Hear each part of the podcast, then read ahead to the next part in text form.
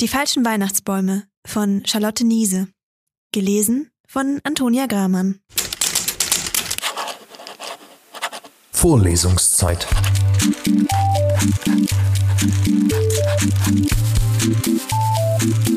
Der Geschichten-Podcast für jede Gelegenheit.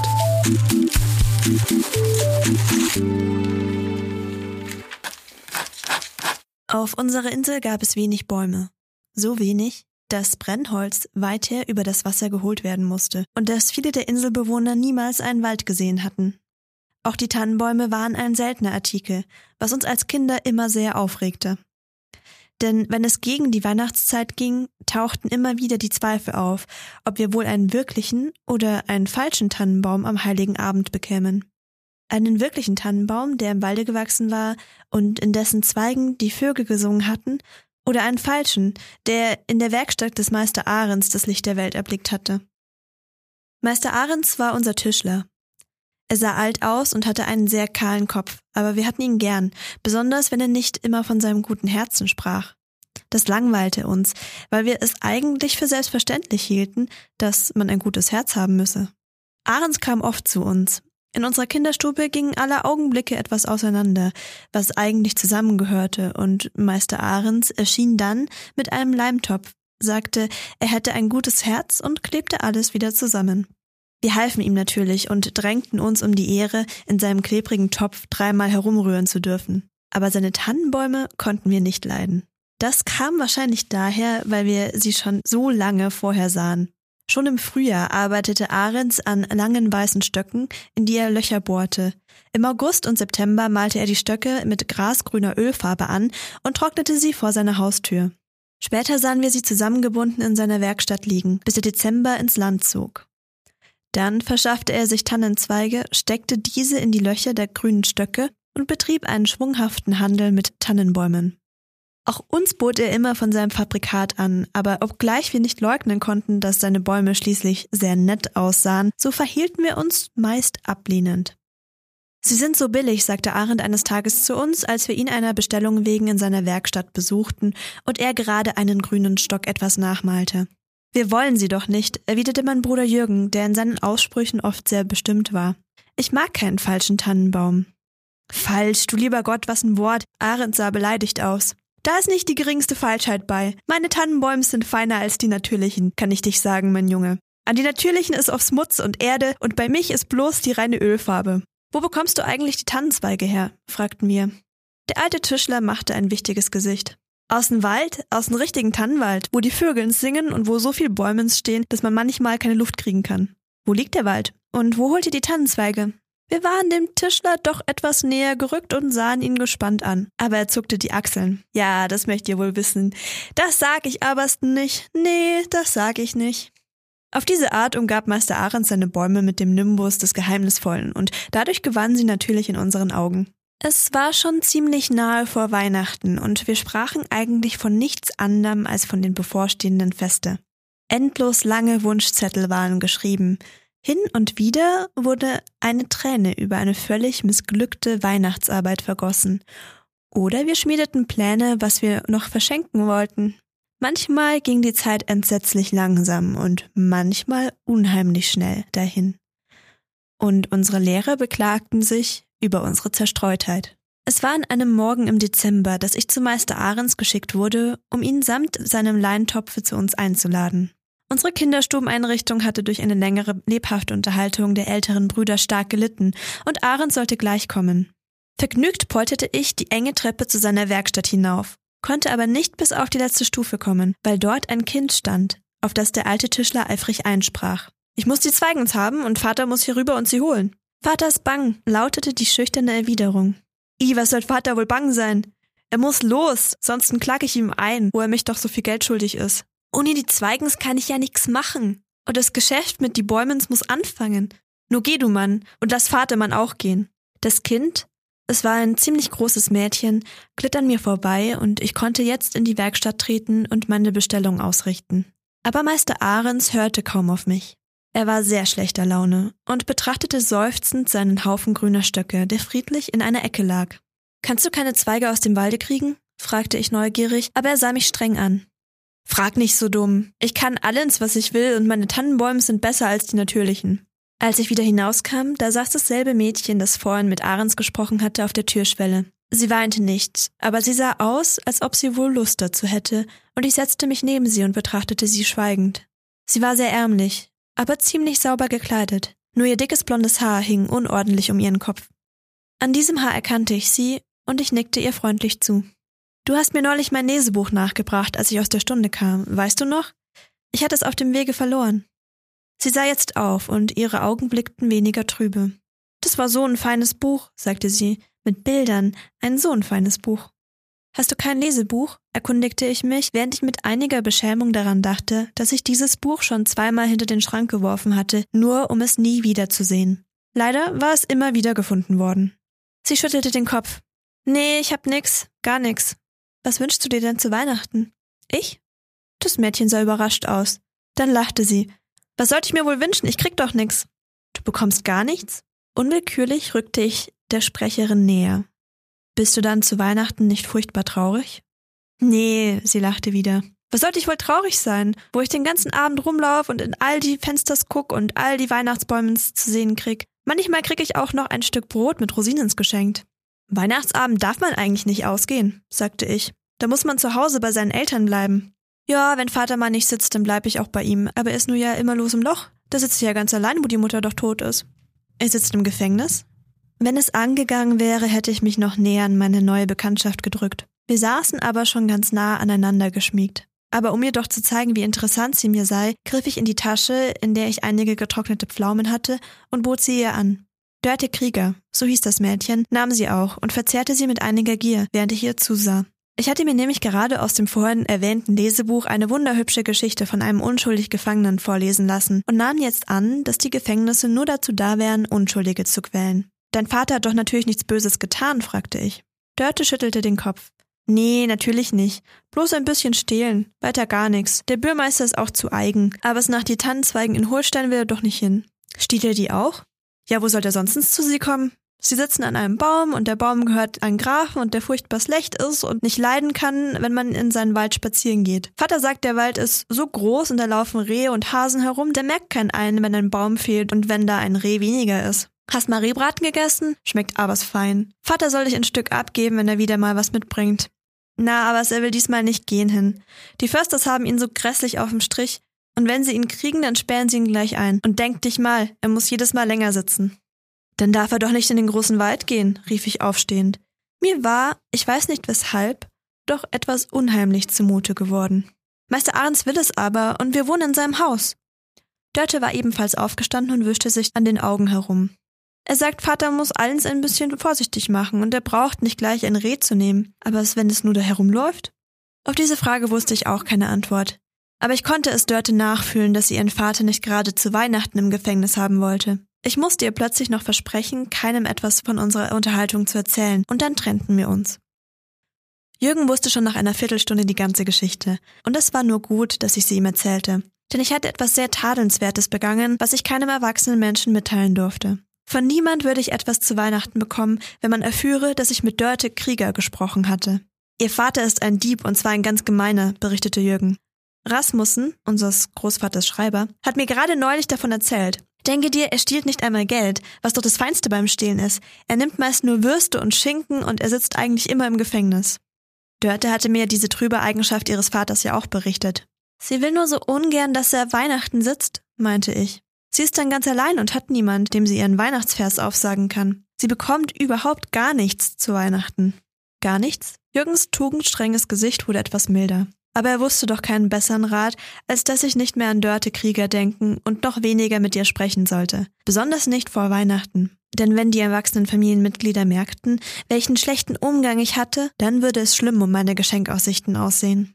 Jürgen konnte manchmal sehr eindringlich sprechen, und da ihm wirklich in der letzten Zeit verschiedentlich Standreden darüber gehalten worden waren, dass er in seinem Verkehr wählerischer sein sollte, so wusste er genau, was er sagen sollte.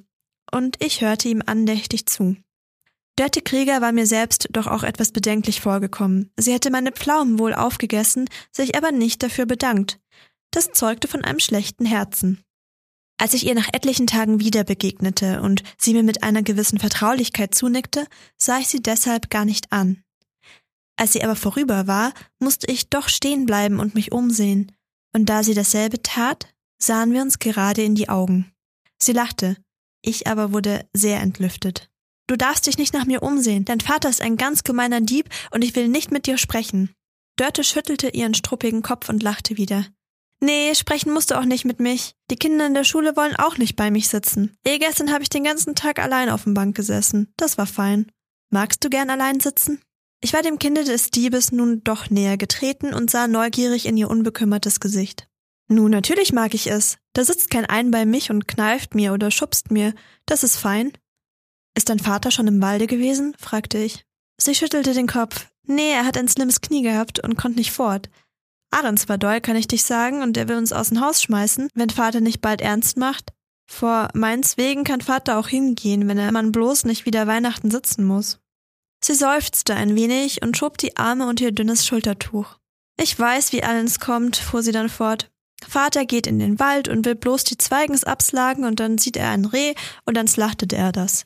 Und dann kommt die Polizei und all die schlechten Menschens und dann sitzt er Weihnachten ins Loch. Hast du einen Weihnachtsvers für ihn gelernt? fragte ich. Sie beachtete aber meine Worte nicht. Wenn es Ostern wäre oder Pfingsten, dann wäre es für mich einerlei. Da ist es nicht mehr so dunkel und die anderen Kinder snacken nicht mehr so viel von Weihnachtsbäumens und von Aufsagen, aber es nu? Dörte wischte sich die Augen und ich sah sie ratlos an. Hast du deinem Vater nicht gesagt, er solle bei dir bleiben? Nu, ganz gewiss, aber es Ahrens wird bös, wenn er die Zweigens nicht kriegt. Zwei Jahre haben wir die Miete nicht bezahlt, weil das Vater immer so ein Rückstand war. Dann musst du den lieben Gott bitten, dass dein Vater kein Reh tot macht, wenn er in den Wald geht, riet ich, und Dörte sah mich nachdenklich an. Das will angehen. Ich will ihm bitten, dass die Rehens vor dem alle tot bleiben oder von den Grafen geslachtet werden. Vor die Zweigens kriegt er ja bloß wenig Gefängnis. Sie lief weiter und mir fiel ein, dass ich nicht mit ihr hatte sprechen wollen.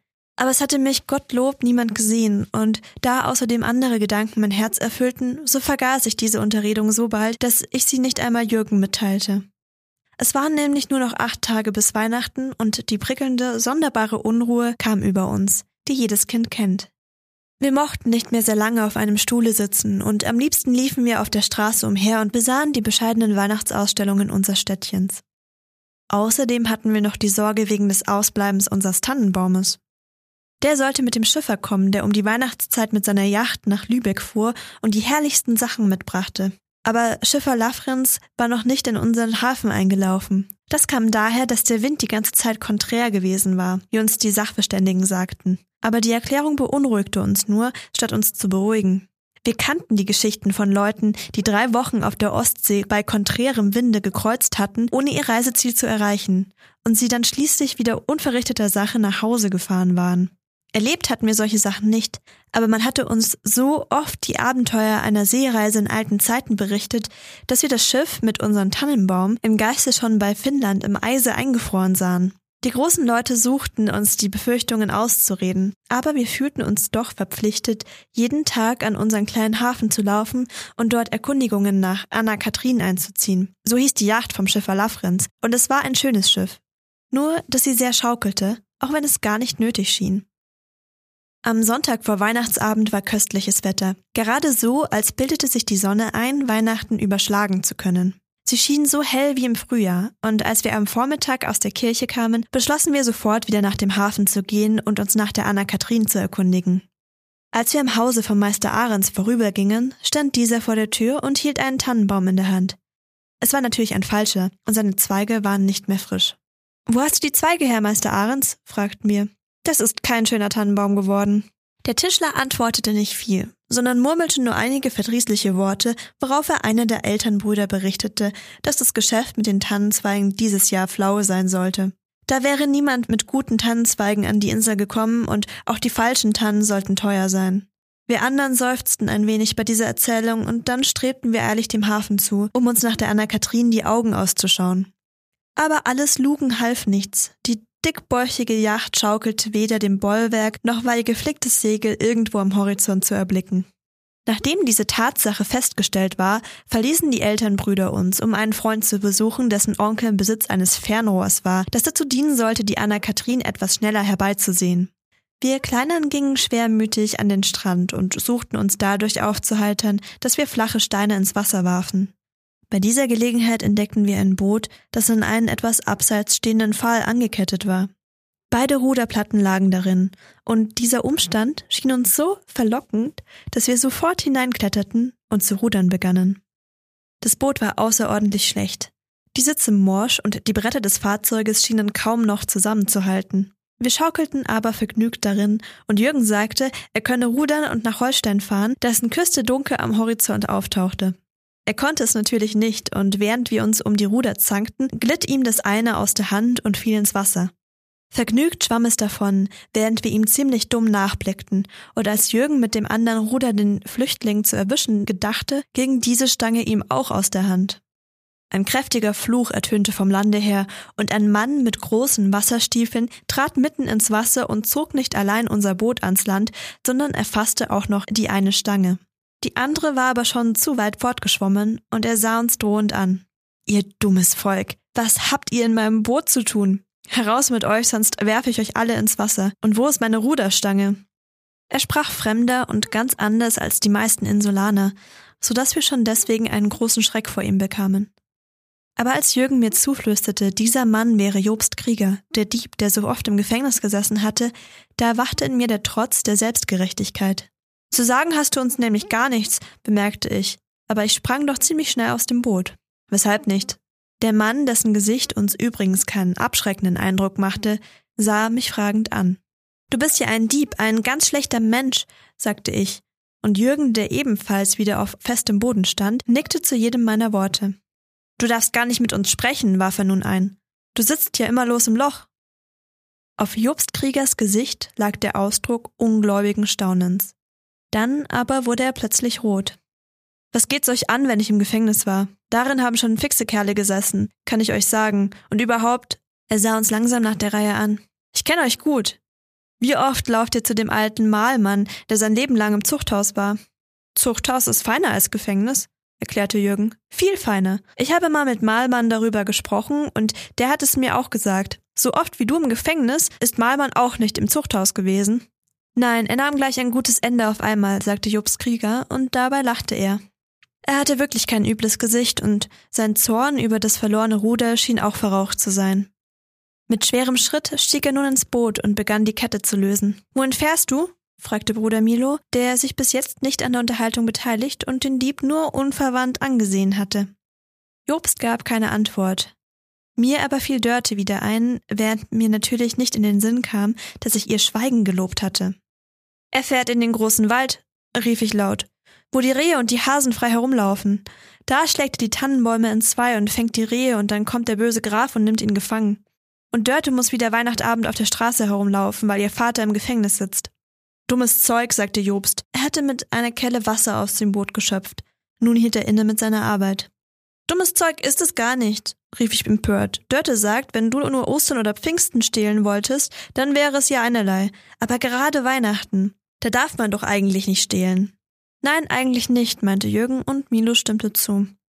Da kommt das Christkind auf die Erde und wenn es dich nun im Gefängnis findet, dann bekommst du nichts geschenkt. Nur artige Menschen bekommen etwas. Ich kriege doch nichts geschenkt, murmelte Jobst.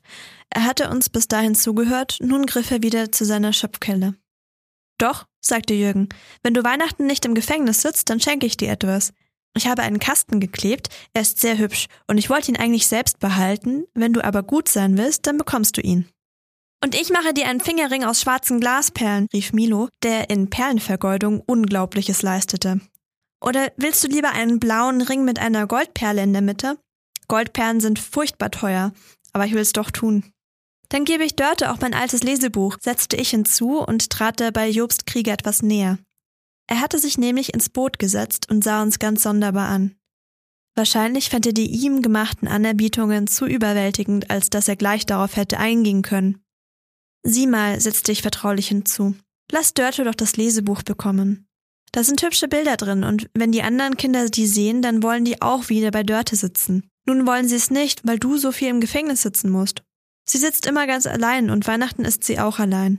Ich sagte ihr, sie sollte den lieben Gott bitten, dass du Weihnachten bei ihr wärst. Aber sie hat es wohl vergessen. Der liebe Gott tut sonst alles, um was man ihn ordentlich bittet. Jobst Krieger legte die Bootkette wieder um den Pfahl und trat ans Land. Er sah beunruhigt und etwas mürrisch aus, und als Jürgen ihm noch einmal seinen schönen Kasten pries, antwortete er nur durch ein unverständliches Knurren. Auch trat jetzt ein anderer Mann auf ihn zu, der eben erst aus der Stadt gekommen war. Der sah nicht so gut aus wie Jobst, und seine Augen fuhren scheu über uns hin, während er leise mit Jobst sprach. Wir gingen jetzt, Jürgen und ich voran, während Milo noch eine Weile in der Nähe der Männer blieb und uns erst später nachgelaufen kam. Ich habe gehört, was sie sprachen, erzählte er. Ich sammelte Steine und war ganz nahe bei ihnen. Der andere Mann heißt Lorenz und wollte mit Jobst Krieger und dem Boot nach dem großen Walde fahren, aber Jobst sagte, er hätte keine Lust und wir wollten bis morgen warten, er müsste sich noch besinnen. Da wurde der andere Mann böse und sagte, er führe nicht am Montag, das sei sein Unglückstag. Er führe am Sonntag und wollte nicht auf Jobst warten. Da haben sie sich gescholten und nun ist Jobs Krieger zurückgegangen und der andere ist im Boote. Jetzt kamen die anderen Brüder. Aber sie waren, weil sie selbst durch das Fernglas nichts von der Anna Kathrin gesehen hatten, so niedergeschlagen, dass wir ganz vergaßen, ihnen unsere Unterhaltung zu berichten. Aber am Abend sprachen wir doch noch von Jobst Krieger und meinten, es sei ganz überflüssig, uns auf Geschenke für ihn einzurichten. Milo begann dennoch einen Ring aus blauen Glasperlen zu arbeiten, der wirklich sehr schön wurde. In der Nacht kam plötzlich ein furchtbares Unwetter. Die Dezembersonne war trügerisch gewesen. Der Wind sprang um, Regen schlug an die Scheiben und die Dachpfannen prasselten auf die Straße. Am anderen Morgen wurde es wieder ziemlich still und die Brüder liefen gleich an den Hafen, um nach der Anna-Kathrin zu sehen, die denn auch wirklich einlief. Etwas beschädigt zwar, denn es war auf See ein Heidenwetter gewesen, aber die Anna-Kathrin konnte schon einen Puff vertragen. Obgleich der Tannenbaum nun wirklich in Sicht war, so konnten wir uns doch nicht so recht freuen, denn Schiffer Lafrins von der Anna-Kathrin war nicht weit vom Hafen einem umgeschlagenen Boote begegnet, das er mit seinen scharfen Schifferaugen sofort erkannt hatte. Es gehörte einem Manne, der Lorenz hieß und der gerade so übel berüchtigt war wie Jobst Krieger. Am Hafen hatten die Leute gewusst, dass Jobst und Lorenz in diesem Boote am Sonntag eine Fahrt hatten machen wollen. Einige Leute wollten sie auch zusammen gesehen haben. Nun hatte sie das Wetter auf offener See überrascht, und sie waren ertrunken. Es war eine traurige Geschichte, die gar nicht für die Weihnachtszeit passte. Wir mussten lange darüber sprechen. Es tat uns so sehr leid, dass Jobst doch gefahren war, und besonders Milo konnte es gar nicht begreifen. Lorenz musste ihn doch schließlich überredet haben. Großvaters Schreiber, Rasmus Rasmussen, war so traurig wie wir. Er sagte, Jobs würde doch im Zuchthause geendet haben, weil er das Stehlen nicht hätte lassen können. Tannenzweige aus dem Walde zu holen sei ja schließlich kein Verbrechen, aber Jobst hätte die schönsten Tannen auseinandergeschlagen, ohne auch nur einen Menschen zu fragen. Meister Ahrens hatte einen guten Lieferanten an ihm gehabt und deshalb seien seine Tannenbäume immer so schön gewesen. Dann hätte Jobst auch noch Hasen und Rehe in Schlingen gefangen, und wenn er bei einer fremden, wohlgefüllten Speisekammer vorübergekommen wäre, dann hätte er tief hineingelangt. Es war gewiss ein Glück, dass Jobst tot war, wie Rasmus meinte, aber wir waren doch so betrübt, dass wir eine Weile unser Weihnachtsfest ganz vergaßen. Dann schämten wir uns auch noch, dass wir um einen ganz gewöhnlichen Dieb weinten. Das taten wir nämlich. Trotz seiner entsetzlichen Schlechtigkeit hatten wir Jobst sehr gern gehabt wenn wir das auch keinem Menschen verraten und ihn ja auch nur wenig gekannt hatten. Plötzlich fiel mir Dörte ein. Was würde sie wohl dazu sagen, dass ihr Vater ertrunken war? Den ganzen Tag musste ich an sie denken, und Jürgen und Milo sprachen auch von ihr. Nun war sie immer allein, nicht nur Weihnachten, nein auch Ostern und Pfingsten das ganze Leben hindurch. In unserem Hause wurde gerade Kuchen gebacken, das war eine angenehme Zerstreuung aber als es dämmerig wurde, lief ich doch zu Dörte Krieger, deren Wohnung ich jetzt ganz gut kannte, obgleich ich sie nie betreten hatte. Jürgen lief mit, und wir hatten Mama ein Paket Kuchen für die arme Dörte abgebettelt. In dem kleinen, sehr verfallenen Hause am äußersten Ende der Stadt brannte schon Licht. Und als wir ohne weiteres in die Haustür und dann in die kleine, ärmlich eingerichtete Stube stürzten, prallten wir erschrocken zurück. Denn auf einem Holzschemel, von einem Talglicht beleuchtet, saß Jobst Krieger. Er hatte Besuch, vor ihm stand Meister Ahrens, der heftig auf ihn einsprach. Wir beachteten aber den alten Tischler nicht. Wir liefen auf Jobst zu und betrachteten ihn aufgeregt. Wie? rief Jürgen. Du bist nicht tot? Seine Stimme klang vorwurfsvoll, und auch ich konnte mich einer leichten Verstimmung nicht erwehren. Wenn man jemand einmal als tot beweint hat, dann darf er auch nicht gleich wieder auferstehen. Jobst Krieger sah uns verlegen an. Lorenz ist allein gefahren, sagte er nun. Ich wollte ja nicht, ich. Er stockte und fuhr sich mit der Hand übers Gesicht. Du hast Glück gehabt, Jobskrieger, ließ sich jetzt Meister Ahrens vernehmen. Wenn du mit Lorenz gefahren wärst, dann lägst du nun tot in die See. Er war auch ein schlechten Kerl, der dir zu allens verführt hat. Morgen fährst du vor mich und nach dem Festland und holst mich die Zweigen, sonst sollst mich kennenlernen. Aber Jobst schüttelte den Kopf. Nein, Meister Ahrens, ich fahre nicht mehr nach den Tannenzweigen. Wenn ich in den Wald komme, er atmete kurz auf, dann lass ich's doch nicht. Dann greife ich nach anderen Dingen, die mir nicht gehören, und dann sitzt die Dörte an Weihnachten allein. Und jetzt? Wo Gott mich vorm Tode bewahrt hat? Er stockte und sah uns an. Wir nickten ihm zu. Allmählich hatten wir die Enttäuschung, dass er noch lebte, überwunden. Meister Ahrens aber rang die Hände. Du liebe Zeit, nu krieg ich keinen ordentlichen Tannenbäumens, wo das Geschäft gerade flott gehen soll, und du kommst in meinem Haus und tust nicht, was ich will. Du musst zu neuer ausziehen. Wir hatten Meister Ahrens niemals so böse gesehen, und unser Interesse wandte sich ihm ungeteilt zu. Fahr doch selbst in den Wald und hol die Zweige, rief Jürgen. Der Alte sah ihn böse an. Da könnte ich doch bald zu Schaden kommen, murrte er, und mein Bruder trat ganz nahe auf ihn zu. Meister Ahrens, du hast mir neulich doch gesagt, die Hauptsache im Leben wäre ein gutes Herz. Du hast doch auch ein gutes Herz. Ganz gewisslich, versicherte der Alte mit etwas unsicherer Stimme. Aber die Tannenbäumens müssen doch Zweigens haben, sonst sind's ja keine Tannenbäumens. Und wenn Jobs Krieger mich nicht Zweigens holen will? Er will doch kein Dieb mehr sein, rief Jürgen. Lass ihn in Ruhe und geh zu Schiffer Lafrenz auf der Anna Katrin. Der hat auch eine ganze Menge von Tannenzweigen mitgebracht. Die Brüder haben's gesehen. Es war? Ahrens ärgerliches Gesicht wurde etwas milder. Dann lief er plötzlich davon, ohne Lebewohl zu sagen. Wir entbehrten ihn auch nicht. Wir hatten unsere Kuchen ausgepackt und da wir Jobstkrieger verziehen hatten, so durfte er sie probieren. Jürgen und ich sagten ihm auch unsere Weihnachtslieder auf, der Übung halber und auch deswegen, weil sie uns immer im Kopf herumspukten und wir waren eigentlich etwas beleidigt, dass Jobst uns gar nicht lobte. Er saß ganz still und hatte beide Hände vor sein Gesicht gelegt. So still war er, dass er uns, wie wir nacheinander das Amen von unserem Verslein vorgesprochen hatten, doch etwas unheimlich zu werden anfing.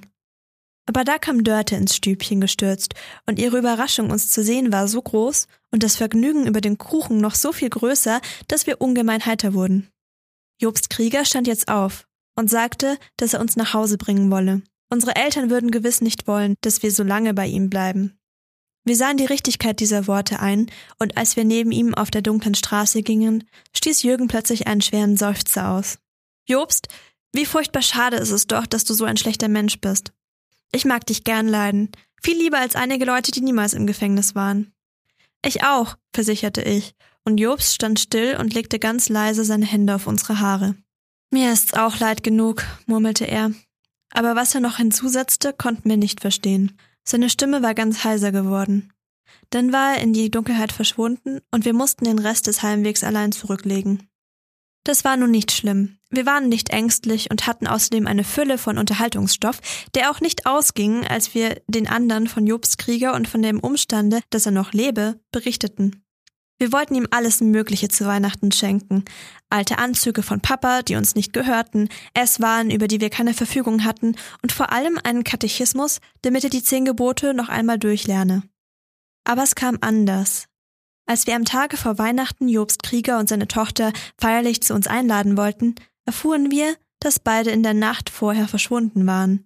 Sie hatten ihre armselige Habe zurückgelassen und die Insel verlassen. Sie kamen auch nicht wieder, obgleich wir das ganze Weihnachtsfest auf sie warteten, und niemand konnte uns sagen, wohin sie gegangen seien. Dieses plötzliche Verschwinden betrübte uns außerordentlich, und wir trösteten uns nur allmählich mit dem Gedanken, dass uns kein Mensch verbieten konnte, an Jobst und Dörte zu denken und von ihnen zu sprechen. Unser Weihnachtsabend war trotz alledem sehr schön, und wir schenkten die für Jobst bestimmten Sachen anderen Leuten, die es auch nötig hatten. Nur Meister Ahrens feierte kein fröhliches Weihnachtsfest. Erstens waren seine falschen Tannenbäume lange nicht so hübsch wie sonst, obgleich er Zweige bekommen hatte, und dann fiel es den Leuten ein, dass er doch vielleicht den Jobst oft zu hart bedrängt und ihn schon mehrere Jahre hindurch veranlasst hatte, in den Wald zu gehen und zu stehlen. Ob er nun wirklich Schuld daran hatte, war schwer zu sagen. Jedenfalls ging er kümmerlich gebeugt einher und klagte über die schlechten Zeiten und die schlechten Menschen. Mehrere Weihnachtsfeste waren vergangen. Meister Ahrens machte immer noch falsche, hässliche Tannenbäume und wir selbst sprachen nur manchmal noch von Jobst. Zuerst hatten wir uns ausgedacht, dass er wahrscheinlich nach Amerika gegangen sei und als reicher Mann zurückkehren würde. Dann trug Dörte seidene Kleider und er würde uns allen etwas Wundervolles zu Weihnachten schenken. Wir stritten uns darüber, ob wir lieber eine goldene Mundtasse oder einen goldenen Teller haben wollten. Allmählich aber vergaßen wir ihn fast. Bis wir an einem Weihnachtsabend ein besonderes Paket mit der Post bekamen. Es trug Jürgens, Milos und meinen Namen und kam aus einem Orte, von dem die großen Leute sagten, dass er in Ost- oder Westpreußen läge. Dieses Paket enthielt ein sauber geschnitztes kleines Boot, das mit frischen Christrosen angefüllt und in köstliche Tannenzweige verpackt war.